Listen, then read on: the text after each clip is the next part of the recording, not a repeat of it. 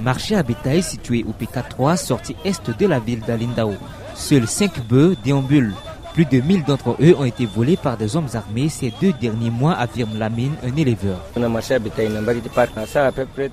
J'avais 1000 bœufs. Ils ont été progressivement volés par des hommes armés. Certains ont été volés ici, dans la ferme, et d'autres dans la forêt pendant le pâturage.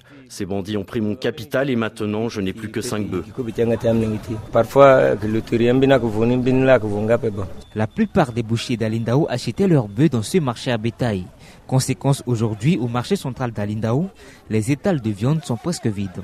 Les rares commerçants qui réussissent à faire un peu de stock augmentent leur prix.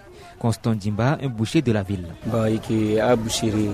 Il me faut maintenant parcourir plus de 50 km pour trouver les éleveurs. Ce n'est pas de leur faute d'ailleurs. Ils ont fui le marché à bétail du PK3 à cause des multiples cas de braquage. Avec la hausse des prix des carburants et la dégradation des routes, je loue le camion à 250 000 francs CFA au lieu de 50 000 francs pour parcourir 50 km. Avec ces tracasseries, je suis obligé d'augmenter le prix du kilogramme à 3 000 francs CFA au lieu de 1000 francs. Une hausse des prix qui fait fuir les clients. Mirabel Yabanda, une ménagère, constate avec regret qu'elle n'a pas le budget suffisant pour acheter de la viande pour toute sa famille.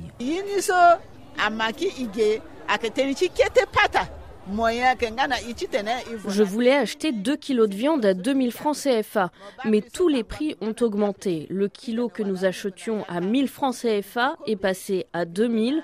Tout est cher sur le marché à cause de l'insécurité. La viande de bœuf est de plus en plus rare sur le marché. Je serai obligé d'acheter autre chose, peut-être des légumes.